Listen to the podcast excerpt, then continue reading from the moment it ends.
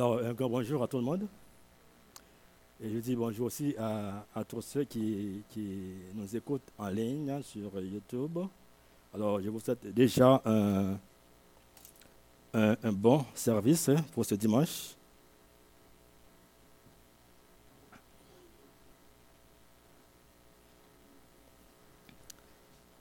Eh bien, oui, là, comme euh, disait notre frère Martin, euh, nous ne sommes pas orphelins. Et nous avons un papa, un papa qui nous aime, même si notre père naturel nous, délaisse, mais on a un père dans les cieux qui, qui ne nous abandonne jamais. Alors, c'est ce père-là que je vous demande d'acclamer ce matin.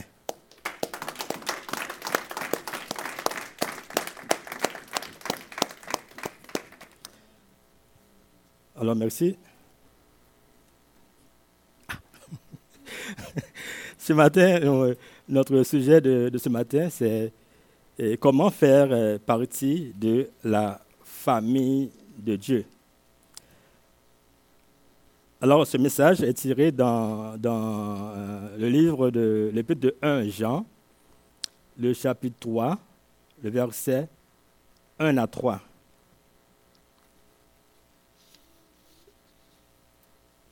On va lire un peu.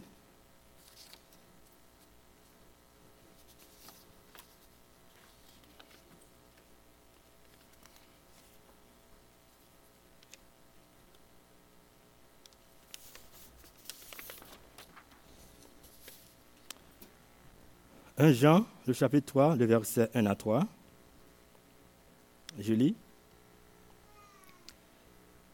Voyez quel amour le Père nous a témoigné pour que nous soyons appelés enfants de Dieu. Et nous le sommes. Si le monde ne nous connaît pas, c'est qu'il ne l'a pas connu. Bien-aimés, nous sommes maintenant enfants de Dieu.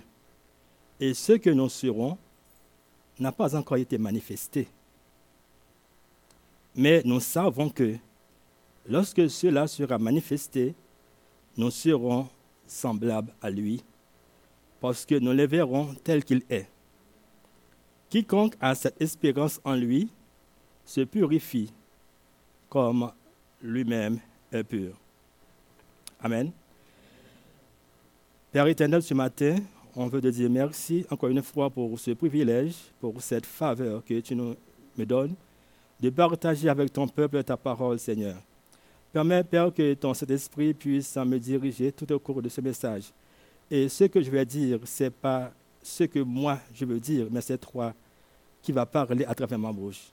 Et je te prie, oh Dieu, de permettre à ce que les cœurs de tes serviteurs, les cœurs de tes servantes puissent disposer ce matin pour écouter ta parole. Et que cette parole puisse tomber dans une terre fertile et qu'elle apporte le fruit dont tu veux, Seigneur. Ne laisse pas l'esprit malin enlever cette semence qui va être semé dans leur cœur, Seigneur. On te fait confiance, Seigneur. On te prie au nom de Jésus. Amen.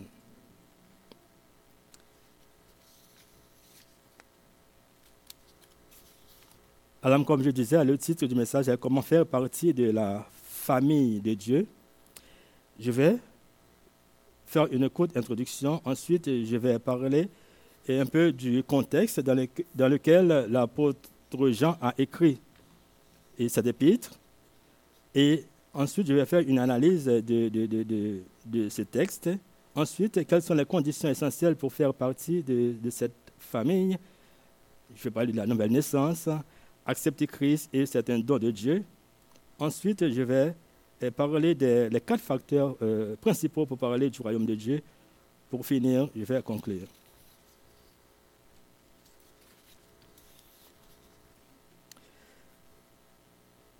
toute personne euh, euh, sur cette terre, comme je disais, provient d'un père selon la chair. Sinon, il serait difficile de parler de la naissance physique.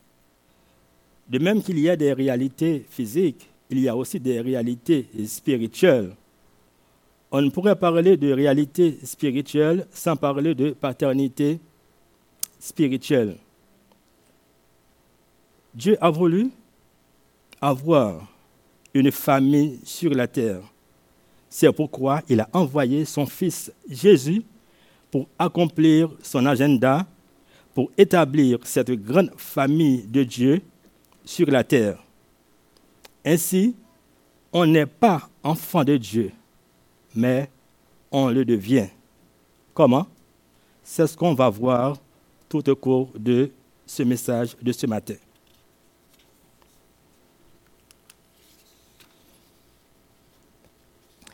Maintenant, quel est le contexte dans lequel l'apôtre Jean a écrit cette épître? On sait que l'apôtre Jean est l'un des, auteurs des quatre évangiles. L'apôtre Jean n'a pas seulement écrit euh, l'évangile, mais il a écrit cinq livres au total, les trois épîtres et euh, l'évangile selon Saint Jean. Ensuite, il a écrit aussi l'Apocalypse. L'apôtre euh, Jean était appelé l'apôtre de l'amour. C'est pourquoi on, retrouve un champ lexical riche en amour dans ses écrits. L'Église primitive a connu de nombreuses persécutions. Alors, l'apôtre Jean, voulant fuir la répression des Romains, il a quitté la Palestine pour se réfugier à Éphèse, qui est actuellement la Turquie. Là, il a fait beaucoup de, miracles et baptisé de nombreuses personnes. Jean écrivait cette lettre à l'église d'Éphèse à une époque où les gens voulaient nuire, où les gens voulaient nier la divinité de Jésus. Cela a entraîné des comportements inadmissibles au sein de l'Église actuelle. Jean les appelait des antéchrists même s'ils ont quitté l'Église à un certain moment, ils ont continué à avoir une influence sur certains dans l'Église. D'où l'importance de ces épîtres que l'apôtre Jean a écrit aux gens de l'Église à Éphèse. Maintenant, analysons maintenant le, texte dans, dans, son détail. Tout d'abord, le verset 1 nous dit, Voyez quel amour Voyez quel amour le Père nous a témoigné pour que nous soyons appelés enfants de Dieu. Et nous le sommes. Si le monde ne nous connaît pas, c'est qu'il ne l'a pas connu. Là, Jean fait référence à, l'amour dont le Père nous a fait don en nous appelant ses enfants. Nous ne sommes pas appelés à comprendre cet amour, mais à le voir et à le constater. Ce n'est pas quelque chose qui va se réaliser plus tard, mais dès maintenant. En effet, c'est un appel qui constitue ce qu'il dit. C'est de même lorsque Dieu a dit que la lumière fut et la lumière, que la lumière soit et la lumière fut. De même, il a dit, nous soyons appelés ses enfants et nous sommes ses enfants. Amen. Le monde dont parlait Jean ici, c'est un monde régi par le prince de la mort et du meurtre. Le monde qui ne connaît pas Dieu, car il n'est pas de Dieu. Par conséquent, il n'a pas, euh, pas, pu connaître le Fils de Dieu. Le monde qui n'est pas de même racine ou de même semence que Dieu. C'est pourquoi être enfant de Dieu sera aussi appelé être de la semence de Dieu.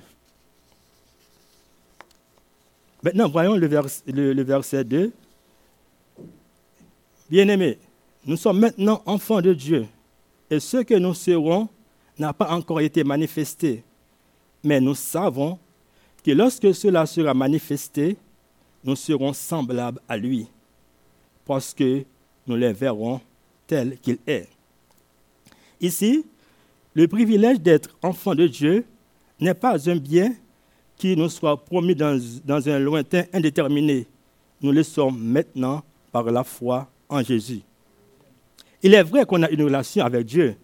On a l'Esprit de Dieu qui habite en nous.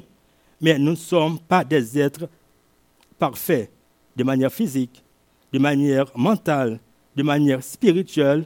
Pourquoi? Parce que nous vivons dans ce monde, nous avons le péché en nous. Nous attendons avec impatience le retour de Jésus parce que à ce moment-là, nous serons enfin avec lui et comme lui transformés en son image.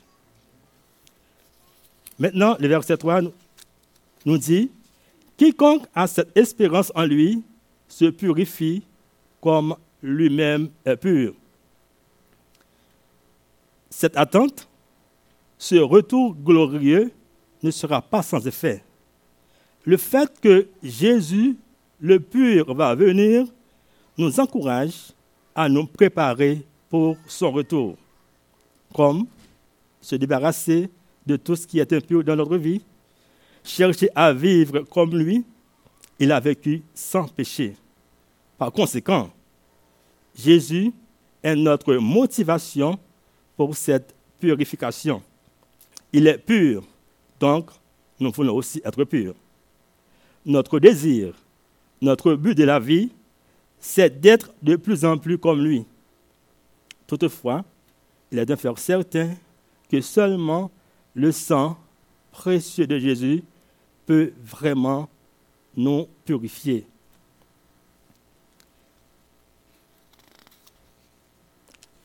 Maintenant, passons aux conditions qui sont vraiment essentielles pour être appelé enfant de Dieu.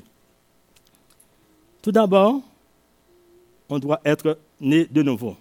C'est ce qu'on a parlé, on, voulait dire par la nouvelle naissance. Voyons ce que Jésus a dit dans Jean chapitre 3, le verset 3. Jésus parlait à Nicodème. Il a dit, en vérité, en vérité, je te le dis, si un homme ne naît de nouveau, il ne peut voir le royaume de Dieu. La première fois qu'une personne naît, elle hérite de la nature pécheresse provenant de la désobéissance d'Adam dans le jardin d'Éden. C'est pourquoi on n'a pas besoin d'apprendre à un enfant à pécher. Il suit naturellement ses pratiques, ses, ses propres mauvais désirs qui le poussent à commettre des péchés, comme par exemple le mensonge, la colère, le vol. Et on sait que le salaire du péché, c'est la mort. Mais Dieu, dans sa, dans sa, grande compassion, nous a rendu la vie avec Christ. C'est par grâce que vous êtes sauvés. Maintenant, quelle est la deuxième condition? La deuxième condition, c'est accepter Jésus. Jean chapitre 1, le verset 12, il est écrit, mais à tous ceux qui l'ont accepté, à ceux qui, l'ont, qui croient en son nom, elle a donné le pouvoir de devenir enfants de Dieu. Dans ce verset, il y a trois choses que l'on doit tenir compte. C'est quoi? Accepter, accepter comme sauveur, et accepté comme Seigneur. C'est ce que l'on va un peu détailler dans, dans, cette partie-là. Tout d'abord, croire. On doit reconnaître que Jésus est le Fils éternel de Dieu qui s'est fait homme. Il est né d'une vierge par la puissance du Saint-Esprit. Il n'a pas hérité de la nature pécheresse d'Adam. La désobéissance d'Adam a apporté la malédiction du péché dans le monde, alors que l'obéissance parfaite de Christ apporte une bénédiction. Maintenant, accepter Jésus comme sauveur. Le plan de Dieu était de sacrifier son Fils parfait sur la croix pour porter la punition que méritaient nos péchés la mort de Christ libère tous ceux qui l'acceptent de la punition et de la puissance du péché. Alors le fait d'accepter Jésus comme sauveur, nous euh, obtenons le salut en Christ. Tout d'abord, ah, après, on doit aussi accepter Jésus comme Seigneur. Après sa résurrection, sa victoire sur le péché et la mort, Dieu lui a donné toute autorité. En parlant de Jésus, Dieu a donné à Jésus toute autorité. Jésus guide tous ceux qui l'acceptent et il jugera tous ceux qui le rejettent. C'est ce qu'on trouve dans Acte 10, le verset 42. Alors, seuls ceux qui acceptent Jésus, qui ont mis leur confiance en lui pour le salut, qui se soumettent à lui comme maître, deviennent enfants de Dieu. Encore une fois, il ne faut pas accepter Jésus comme sauveur, il faut aussi l'accepter comme, comme Seigneur. C'est ainsi qu'on qu'on va obéir, on va se soumettre à lui. La première condition, c'était nouvelle naissance. La deuxième, c'est accepter Jésus. Et la troisième, on va voir que c'est un don de Dieu.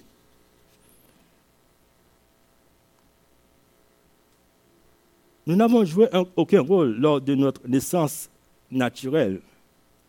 De même, nous pouvons nous faire naître nous-mêmes dans la famille de Dieu en faisant de bonnes œuvres ou en faisant apparaître la foi comme par magie.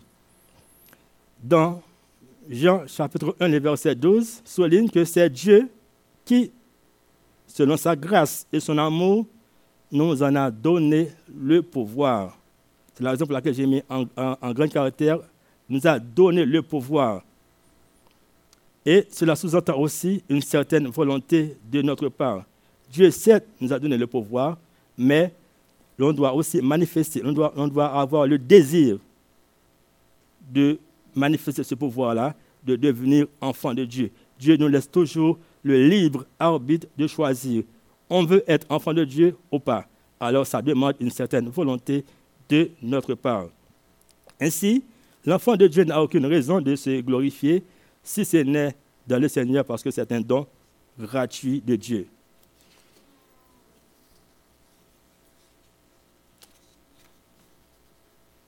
Maintenant, euh, si l'on est appelé enfant de Dieu, alors, euh, quels sont, euh, qu'est-ce qu'on doit faire comme enfant de Dieu pour entrer dans le royaume de Dieu?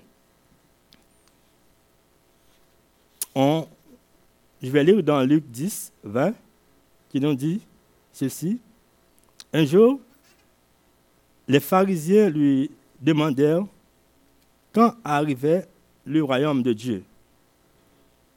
Jésus leur répondit, le royaume de Dieu ne viendra pas de façon visible.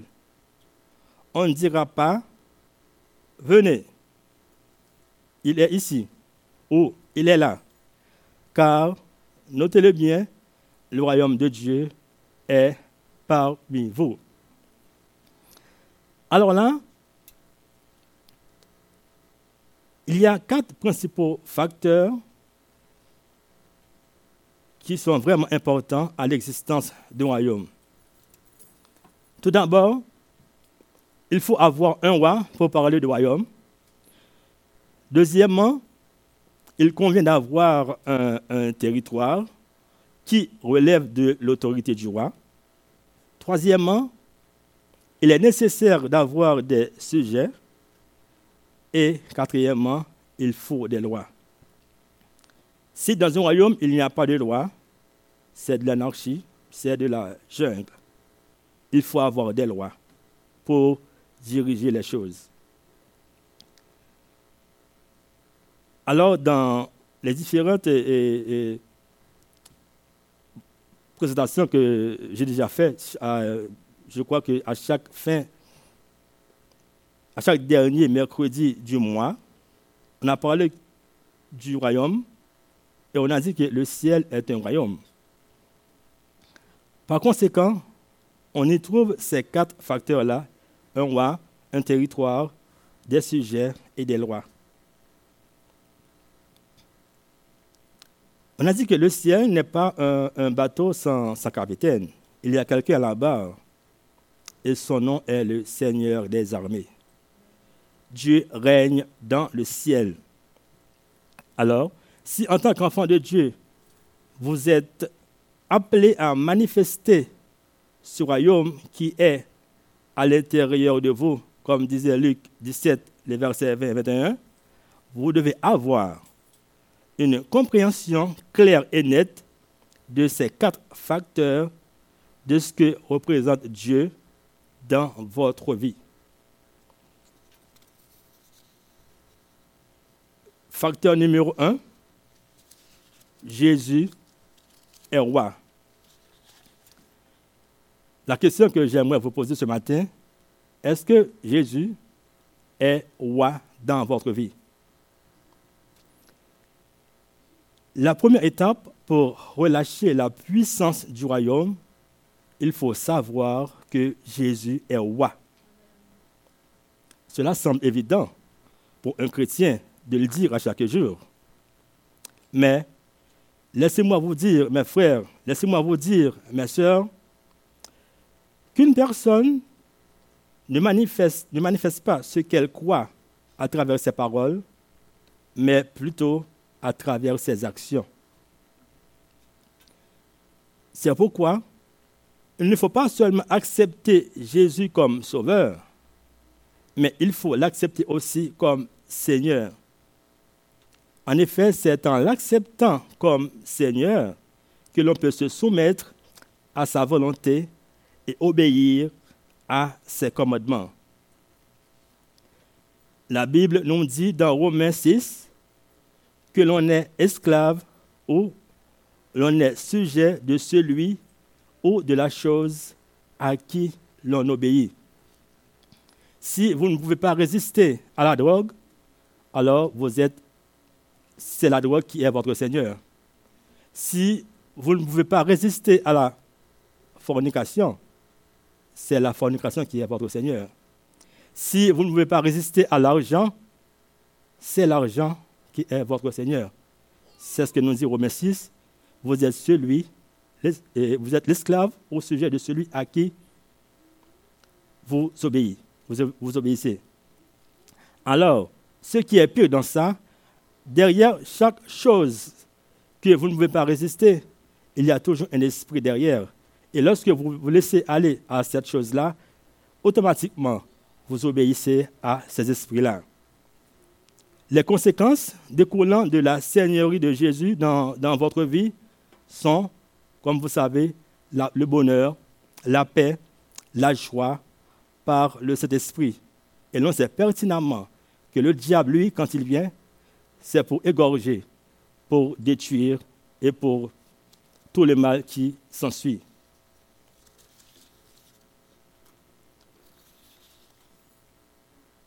Le facteur numéro un, on a vu que Jésus doit être roi.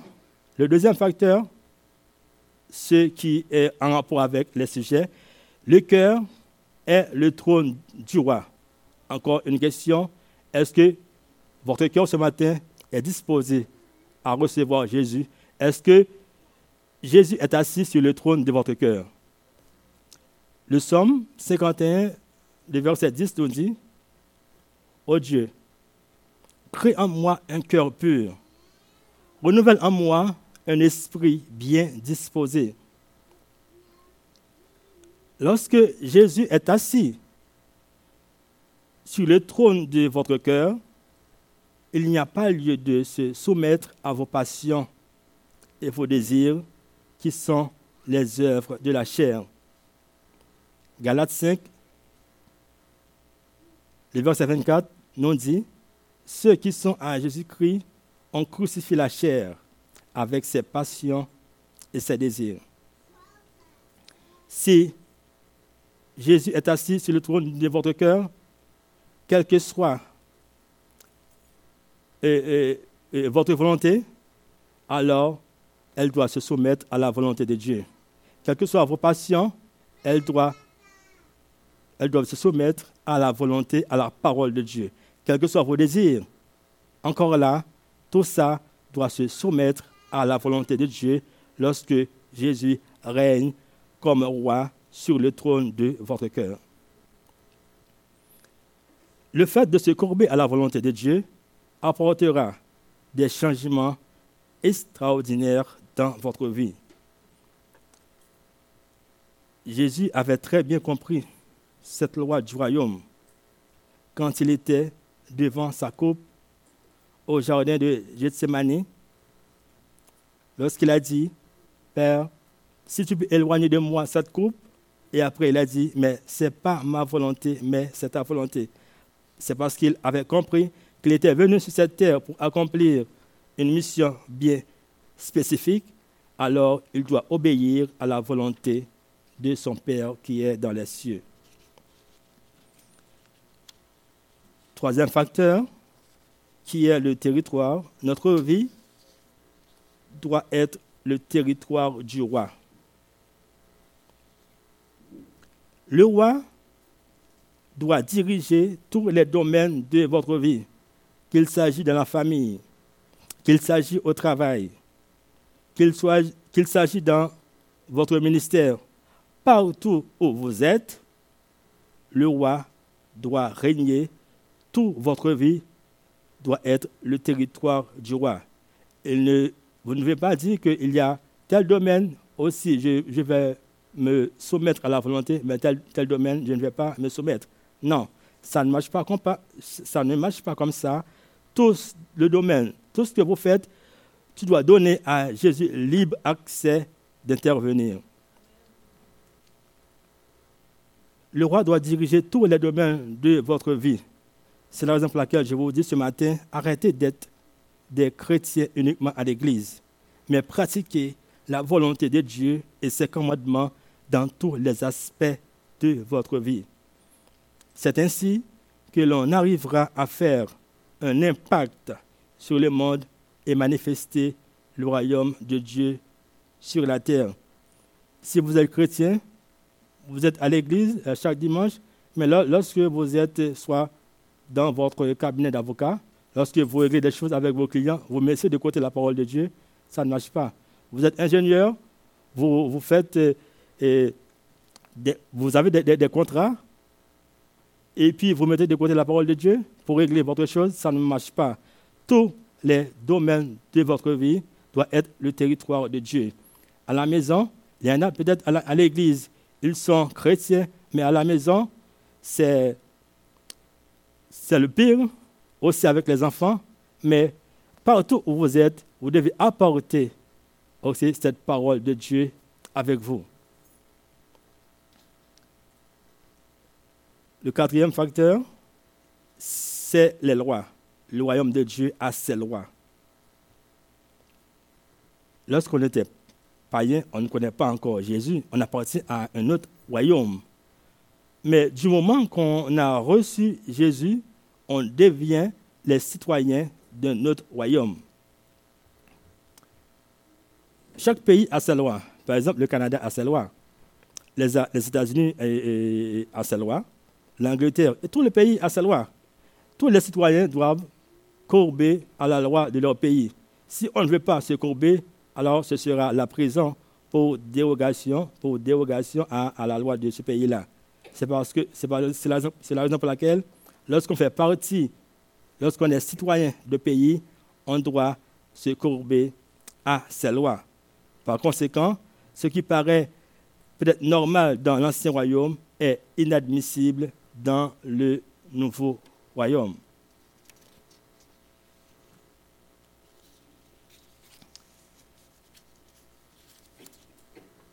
Maintenant, en guise de conclusion, notre plus grand espoir en tant que chrétien, c'est d'être enlevé dans le royaume des cieux. Pour que ce rêve puisse se réaliser, il est nécessaire, voire même obligatoire, de faire la volonté de Dieu. Jésus a dit dans Matthieu 7, le verset 21, ceux qui me disent Seigneur, Seigneur, n'entreront pas dans le royaume des cieux, mais celui-là seul qui fait la volonté de mon Père qui est dans les cieux. Faire la volonté du Père, cela sous-entend marcher dans la voie de Dieu, à pratiquer ses paroles, et non vouloir entrer dans le royaume en travaillant dur ou en faisant de bonnes œuvres. Ainsi, le fait de suivre sa volonté et sa voie entraînerait la purification et le perfectionnement afin de devenir quelqu'un selon le cœur de Dieu. C'est alors, et alors seulement, que votre place sera assurée dans le royaume des cieux. Que le Seigneur vous bénisse abondamment. Merci.